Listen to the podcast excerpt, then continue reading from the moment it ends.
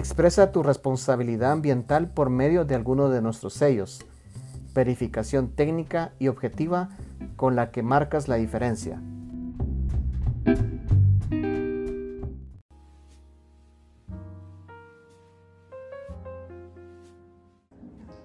Bueno, ahora estamos con Ruth López. Ella es arquitecta y trabaja en híbrido.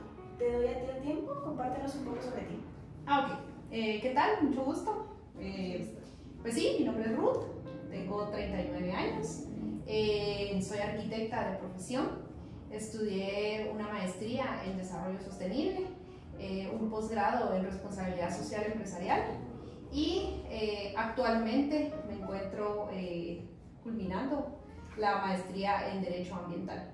digamos que es entonces el área en la que me he desenvuelto entre pues, muchos más cursos extras, diplomados, etcétera, etcétera. Pero básicamente eh, mi carrera, eh, digamos, de arquitectura se ha ido enfocando más en la parte ambiental totalmente. Justo ahí empecemos entonces. ¿Cuál fue el punto de inflexión en el que dijiste, ok, todo este tema ambiental me apasiona, me llama la atención, yo como arquitecta quiero desenvolverme en este tema? Ok, eh, te voy a hacer, o les voy a ser bien sincera y bien franca. cuando yo estudié la carrera de arquitectura, pues regularmente los arquitectos eh, soñamos con edificios y, y, construcciones y así a la vanguardia de todo el diseño, etcétera, etcétera. De repente algunos de mis compañeros arquitectos pues lo van a ver y se van a identificar con ese sentimiento que uno tiene hacia el concreto, literalmente, ¿verdad? Pero eh, yo nunca quise ser ambiental. O sea, esa es la, la cualidad, digamos, mía, en el caso, o la historia de, propia. Eh, yo no quise irme por el lado ambiental, no me gustaba. Realmente yo la parte que yo quise estudiar en algún momento fue conservación y restauración de monumentos, bienes históricos.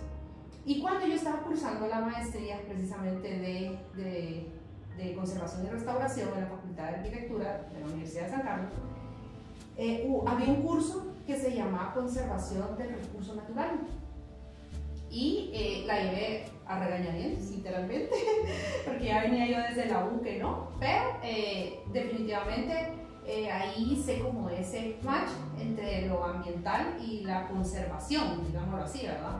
Em, y aún así podría decirte que no fue tampoco ese el punto, o sea, me rehusaba todavía a entrar en el tema ambiental, sino que voy a, retomar, uno, uno, nunca olvida los lugares donde fue feliz, eso es clarísimo, creo que a todos, a todas nos suena eso y nos retumba eso, pero yo fui a trabajar a Panajachel, a Sololá, eh, estuve trabajando ahí varios proyectos y Sololá en su ADN literalmente es ambiental, entonces o te gusta lo ambiental o simple y sencillamente sales expulsado de Sololá porque obviamente no es un ámbito eh, histórico, digamos, sino es netamente ambiental. Y entonces estando ahí, el amor, digámoslo así, por el lago hizo que definitivamente quisiera conservar no un monumento, sino un bien, un bien eh, natural, como es el lago de Atitlán, y así empecé yo como arquitecta. Entonces te enamoró del lago más hermoso del mundo. Me enamoró del lago más hermoso del mundo, sí, totalmente. Así fue. Bien. En tu opinión, ¿qué acciones son las que deberíamos de tomar a nivel empresarial para que las mujeres vayan teniendo un rol más importante en cuanto a las labores para, para perdón, el bienestar y la riqueza? Es una pregunta compleja, realmente. Eh, yo creo que el ADN de toda empresa debería estar fundamentada en la equidad de género en los uh, objetivos del desarrollo sostenible no, es, no son los objetivos, digamos, hechos para un gobierno o para un país, sino más bien están hechos para todo el mundo. Digamos, por ejemplo, lo que estamos haciendo ahorita, ya estás cumpliendo con un objetivo del desarrollo que es obviamente la equidad de género. Entonces, eh, ¿cómo se potencializa una mujer? Básico, bajo sus derechos, ¿verdad? Con sus derechos humanos como cualquier individuo como cualquier persona puede tener, eh, como un hombre, digamos, ¿verdad? Una mujer en lo mismo. Claro, eso está muy complicado, es muy difícil que una empresa, una empresa grande o una empresa mediana o una pequeña, adopte estos objetivos como parte de su ADN. Entonces yo creo que hay que empezar a pensar en que nosotros como país somos responsables de, de las futuras generaciones y del el cumplimiento a estos objetivos de desarrollo sostenible. Estos temas de, de objetivos de desarrollo sostenible también lo compartiste en el foro de la niña en la ciencia, ¿verdad? Correcto. Entonces, considerando que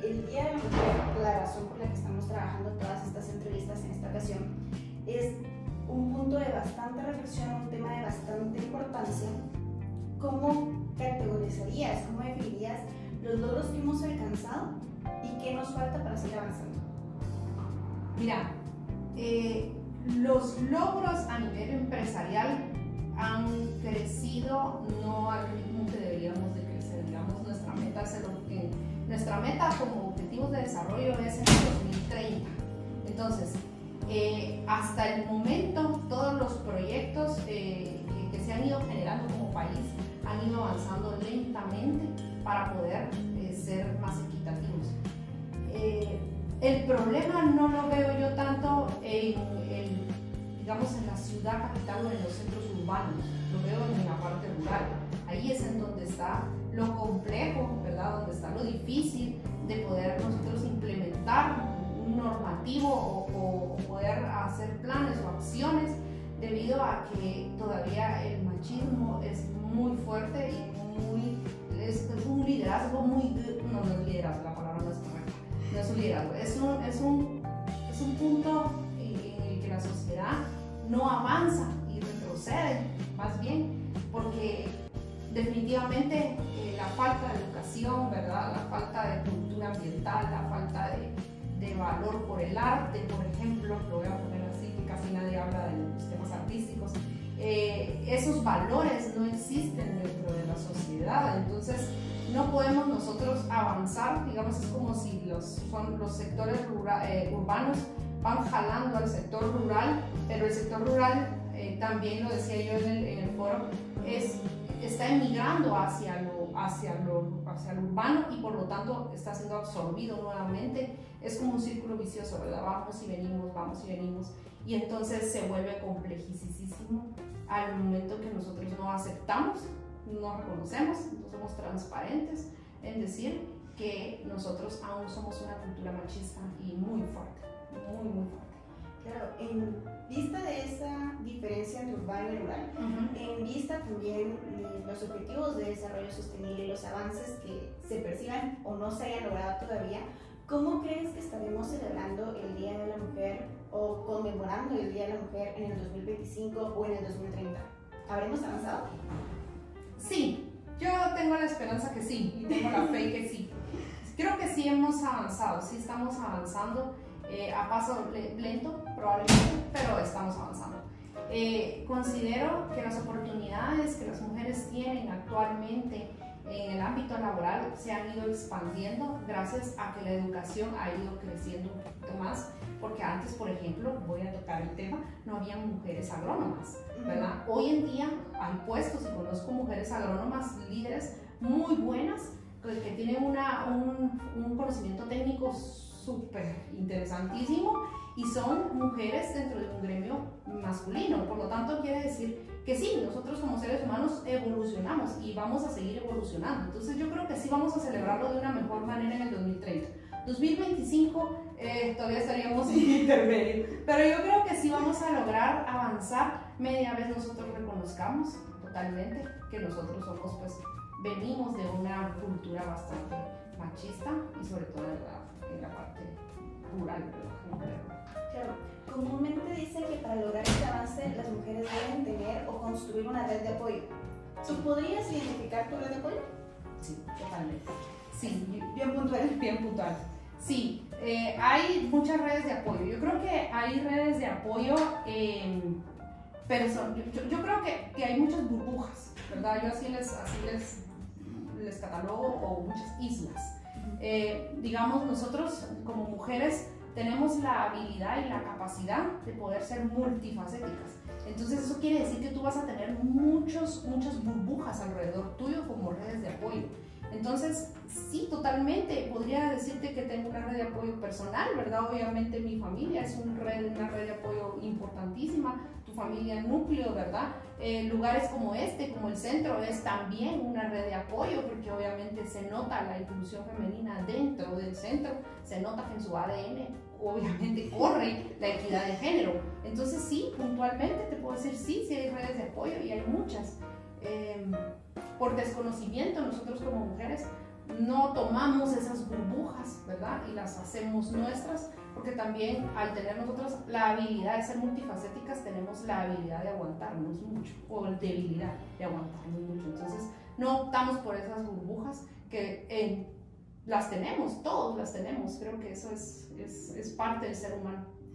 Y como mujer, ¿cuál sería tu deseo para o por una mujer en el futuro? Difícil pregunta. Fíjate que eh, el otro día estaba reflexionando sobre el tema de la mujer. Soy muy pro mujer, claro, yo vengo de un matriarcado, vengo de, familias de mujeres fuertes, líderes, eh, mujeres que sobresalen, mujeres trabajadoras, eh, cada una en su ámbito. pero yo tengo una hija, ¿verdad? una hija única.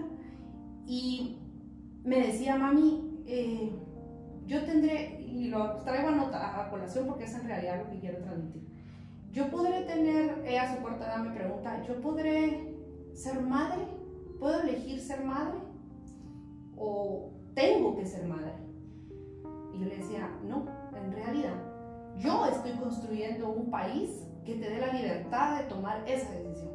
Entonces, ¿qué le deseo yo a las mujeres? Que tengan definitivamente esa libertad y que somos nosotras las que estamos en intermedio, porque nacimos en una época privilegiada realmente, porque hace, ¿qué te digo?, 50, 60 años jamás hubiese habido una ingeniera química, por ejemplo, ¿verdad? O una ingeniera, o una licenciada bióloga, o arqueóloga, o lo que sea de ese tipo de carreras. Si hubiese sido a lo mucho y exceso secretaria, si es que bien te va, o maestra. Pero nosotras todavía tenemos, tuvimos el privilegio de, a pesar de que vivimos en una sociedad machista, tener la opción y la libertad de escoger. Entonces, ¿qué deseo yo? Que mi hija, nuestros hijos, sus hijos, tengan hijas, tengan la libertad de escoger qué quieren ser. En el caso mío, por ejemplo, que ella decida, quiero o no quiero ser madre, ¿verdad?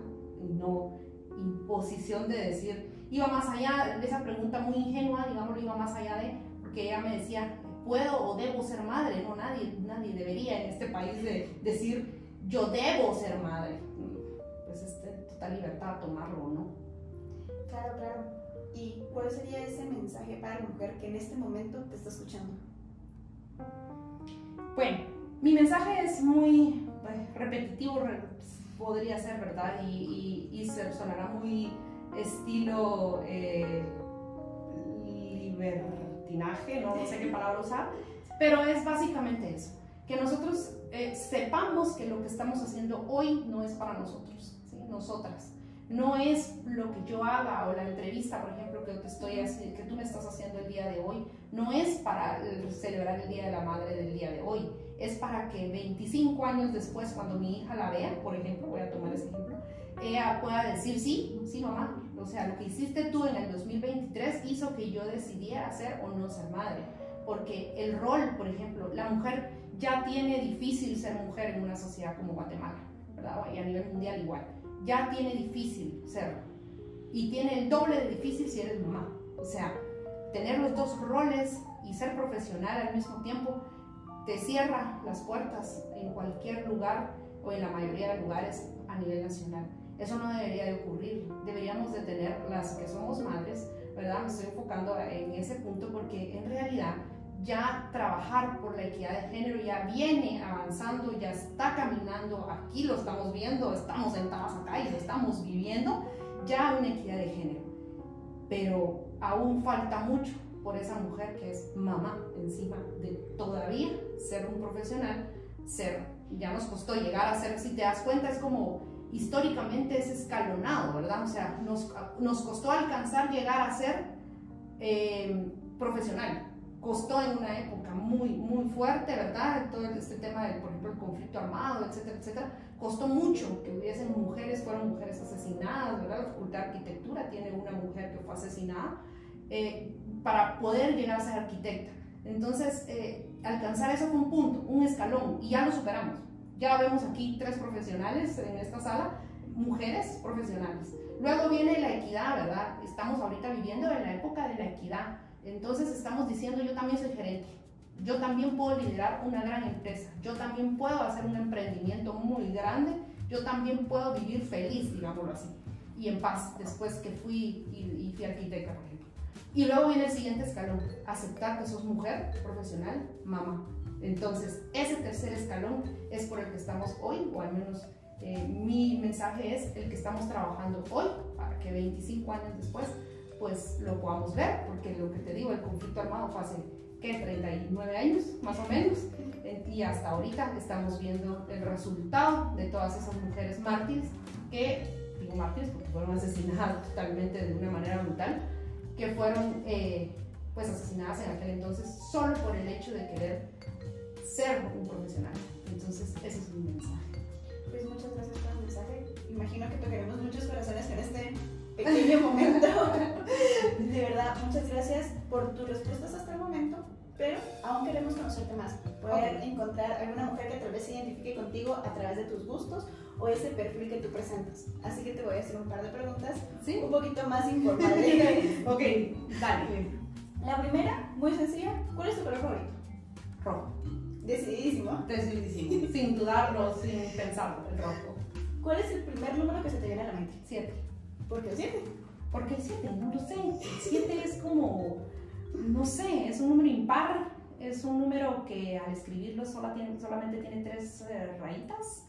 Mm, soy arquitecta, entonces visual, ¿verdad? El 7 visualmente me agrada. Es muy equilibrado. Está parado en un pie, digámoslo así. pues, Lo voy a, voy a decir por qué, ¿verdad? Está parado en un pie, pero tiene dos líneas, ¿verdad? Que lo pueden botar, pero aún así no se cae. Es un 7. Es una forma muy filosófica y profunda de ver. Por eso me gusta el 7, sí. Si tuvieras la oportunidad de visitar un país o una ciudad, ¿cuál sería y por qué? Uy, son muchos para un arquitecto. Es una cosa impresionante preguntarle a un arquitecto qué ciudad. Pero la primera que se me viene a la mente es. Japón. Japón. Japón en urbe, no en la parte comunitaria. No, entonces. no, no, no en la parte comunitaria, sino en la urbe. Eh, bueno, en la parte comunitaria también un poco, pero digamos, ¿por qué? Te voy a decir ahorita. Por la disciplina que Japón tiene. Claro. y eh, porque es el país favorito de mi hija. No sé por qué, nació con ese gusto y ella me enseñó que mucho de la cultura, bueno, ahorita es muy fácil meterse a redes y ella me fue enseñando cosas que yo desconocía de Japón, pero la disciplina que Japón tiene para mí es impresionante. Sí, creo que para todo el mundo es Es impresionante. impresionante, creo que se pasan a veces, pero, pero es Japón, luego sería Londres. Londres sería el siguiente, y si te das cuenta va basado en lo mismo, que es muy disciplinado, no tan como Japón, pero va en la misma línea de ser un poquito más eh, tradicionalistas, digamos así. Italia, país amado por Italia. Muy bien, muy bien. Por último, y creo que es una de las preguntas también más complicadas que, que hemos ido viendo al hacerlas, si tuvieras la oportunidad de ir a cenar con algún personaje histórico del pasado que ya haya fallecido o en el presente, ¿con quién sería? obviamente femenino. Este, si tuviera que, sentarme a cenar con alguien famoso o no famoso, No importa. o no famoso y uno no famoso, pero bueno, sería con mi bisabuela. Sí, mi bisabuela vivió en la época de, de la revolución. Mi bisabuela eh, fue una mujer, criadora de cuatro mujeres. Eh, vengo del, te digo, un matriarcado y me hubiese encantado. Mamá soltera, eh, en los años 40, 30, eso era un delito ser mamá soltera. Eh, hoy es una decisión, lo que te decía, lo que te comentaba hace un rato. Y me hubiese encantado eh, escucharla. La conocí, claro, de niña, pero no la conocí ya como tú y yo, adultos. Y, poder eh, que, me, que me contara qué hizo, qué hizo para poder vivir en una sociedad machista, en una sociedad con poca inclusión, si es que ser inclusión, y aún así fue mamá, y fue mamá soltera de cuatro. Eso sería una, eh, una, una cena que me disfrutaría mucho. Y si fuese famosa, me gustaría mucho Frida Kahlo. Sonará eh, muy. Eh, todo el mundo le encanta Frida Kahlo, pero en realidad me encantaría conocer. eh, Soy, amante del arte, otra parte importante que no conocía de repente. soy amante del arte, disfruto el arte, me encanta el arte. Y pues ella era artista, ¿verdad? En una época igualmente difícil. Quisiera saber qué hicieron, qué hicieron para poder yo replicarlo hoy para lo que te decía de 25, 30 años más. Pues muchas gracias, Ruth. De verdad, una de las conversaciones más enriquecidas que hemos tenido. Ojalá. Ha sido, ha sido todo un placer tenerte y esperamos poder seguir contando contigo en diferentes actividades de este tema y otros temas. Y pues muchas gracias por el tiempo. No, no, no, a ustedes muchas gracias, muy amables. Gracias. Que pasen un feliz día de la mujer. Igualmente. Feliz Gracias. de la mujer.